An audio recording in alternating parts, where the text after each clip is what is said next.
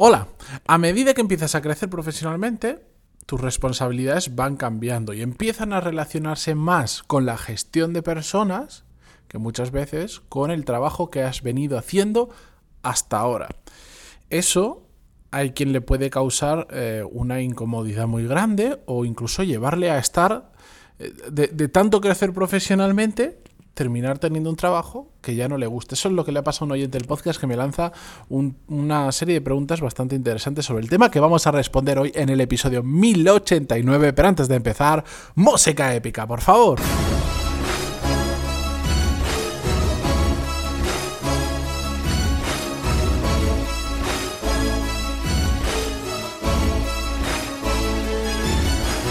Muy buenos días a todos, bienvenidos, yo soy Matías Pantalón y esto es Desarrollo Profesional, el podcast donde hablamos sobre todas las técnicas, habilidades, estrategias y trucos necesarios para mejorar cada día en nuestro trabajo.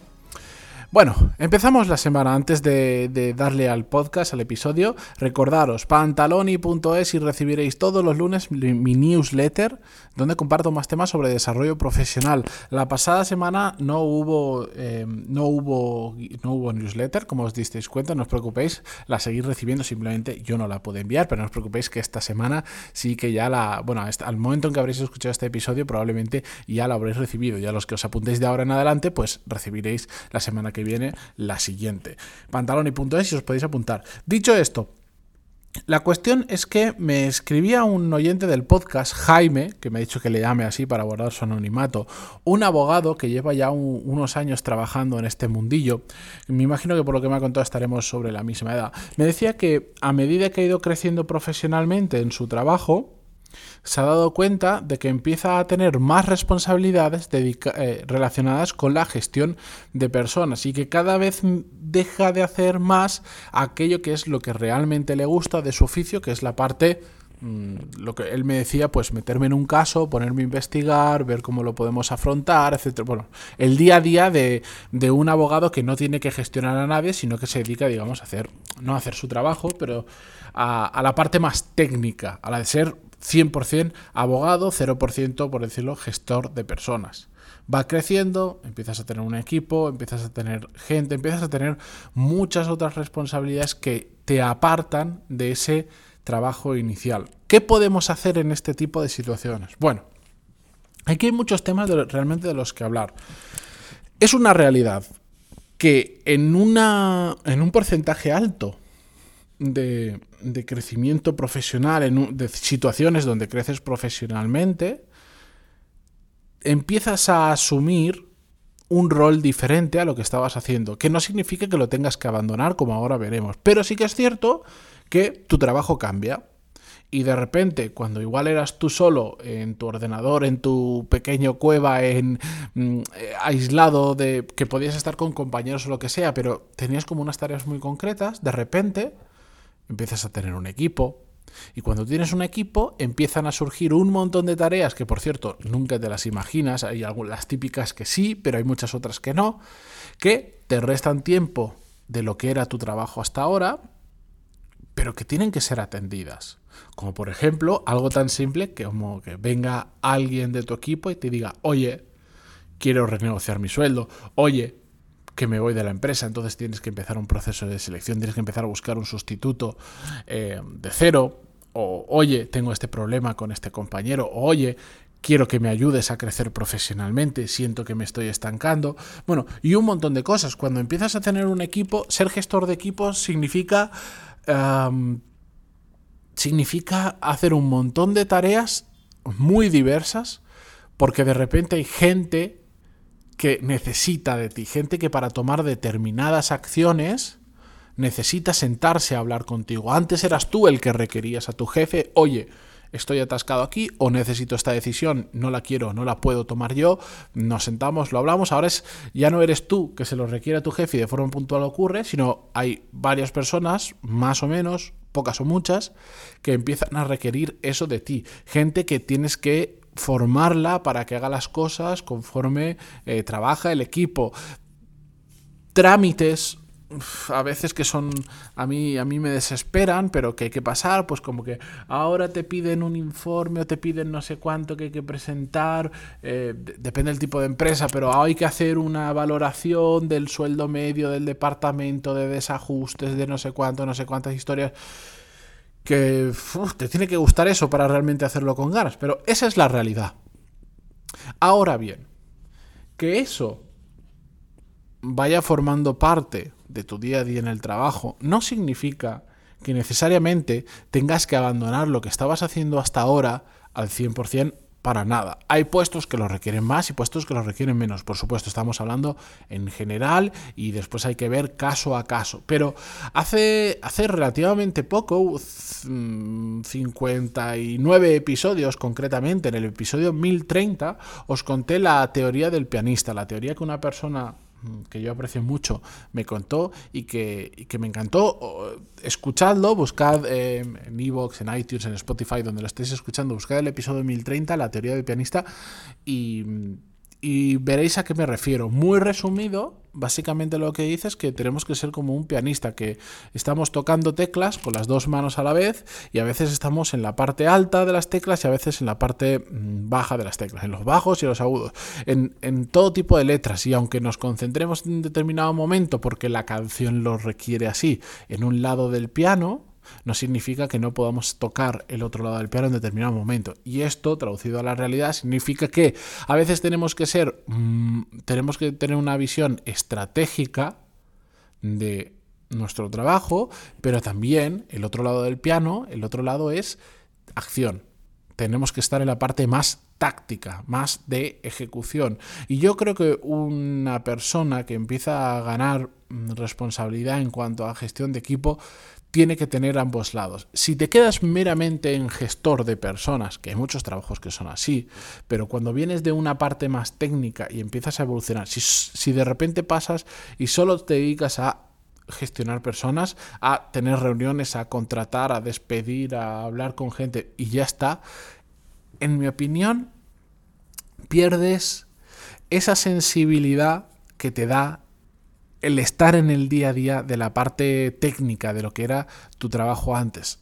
Es evidente que no puedes mantener, no puedes hacer ambas cosas, no puedes seguir trabajando como trabajabas hasta ahora y también añadirle la capa de gestión de personas. ¿Por qué? Porque el tiempo es limitado, nuestra cabeza es limitada, nuestra energía es limitada. Y hay cosas que vas a tener que quitarte de la parte técnica para poder empezar a llevar temas de gestión de personas. Pero no nos olvidemos de dónde venimos, no nos olvidemos qué es lo que nos ha llevado a, hasta ese punto en el que hemos ido ganando responsabilidad. Tenemos que tener ese feeling de cómo se tienen que hacer las cosas en el día a día, porque si no, ¿cómo puedes ser buen gestor?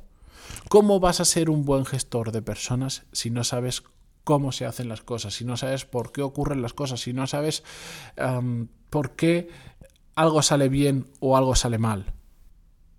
Es imposible.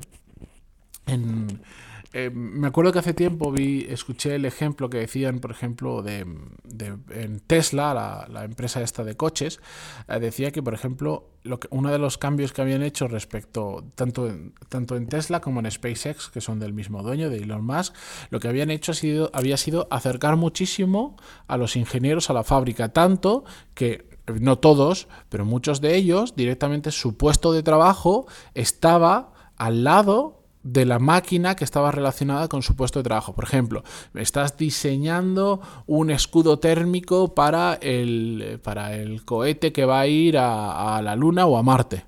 Pues el equipo de ingenieros que estaba diseñando eso literalmente cogía escritorios y se los plantaba en el lado de la fábrica donde están los operarios fabricando el escudo térmico.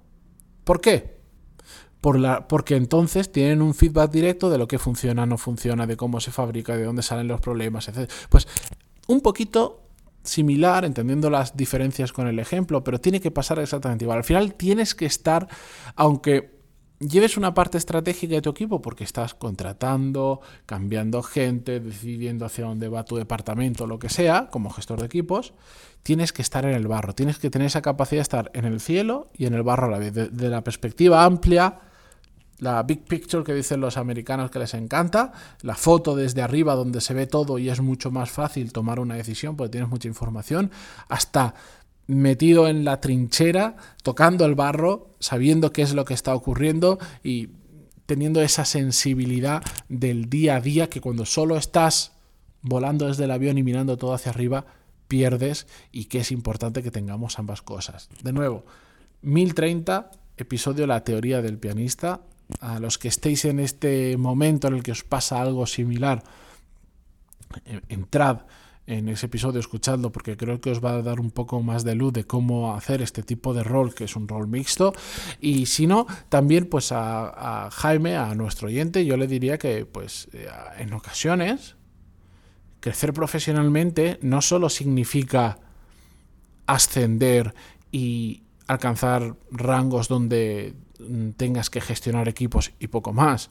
Crecer profesionalmente es cada vez hacer mejor tu trabajo y si por el camino puedes ganarte mejor la vida, muchísimo mejor. Pero eso no significa, tú puedes crecer profesionalmente y seguir siendo tú solo y seguir trabajando no liderando un equipo, no llevando a no sé cuántas personas y siendo un muy buen profesional de lo que estás haciendo. Y eso es crecer profesionalmente, porque sabes mejor, porque eres en tu caso capaz de resolver casos complejos, porque tienes una mejor cartera de clientes, porque los despachos se pegan por ti para que, para que te vayas a trabajar con ellos, pero tú eres el que pone las... las tú eres el que, el, que exige las condiciones eh, que quiere para moverte de un despacho a otro. Eso también es crecer profesionalmente. Es que parece que solo creemos que crecer profesionalmente es intentar ser el, director general, el CEO, general manager o como le queráis llamar de la empresa en la que estáis trabajando y no. Crecer profesionalmente es hacer cada vez las cosas mejor, generar oportunidades y hacer que te vaya mejor. Y para eso hay muchísimos caminos y hay quien no se siente nada cómodo ni quiere liderar a otras personas. Hace poquito, perdona que me enrolle, entrevistaba em, para The Power MBA eh, al, fundador de una empresa canadiense muy famosa en el mundillo del marketing online. y bueno, llevaba una serie de puntos que me gustaba tratar con él. Eh, y había una serie de puntos de gestión de personas. Y él me dijo, uff, de eso no me preguntes porque ni sé ni me interesa. De hecho, hace años años que no hablo con prácticamente entre comillas con nadie de la empresa. Hace años que me dijo, hace años que no gestiono equipos. Es mi empresa, hay un CEO, yo hablo con el CEO, voy a la empresa, hablo con gente, pero yo no gestiono equipos porque no me gusta. A mí me gusta mis movidas, las que sean. Bueno, pues es que es así. Crecer profesionalmente no solo es ir a un puesto mayor con mayor responsabilidad y, y más de gestión que de ejecución. Es el camino que tú quieras seguir y que te reconforte profesionalmente. Eso es crecer profesionalmente. Pero bueno, ya estamos mezclando muchos temas. Aquí me despido. Gracias por estar ahí al otro lado una semana más, por empezar un lunes conmigo en Spotify, Google Podcast, Evox, iTunes o donde sea que lo escuchéis. Muchísimas gracias y hasta mañana. Adiós.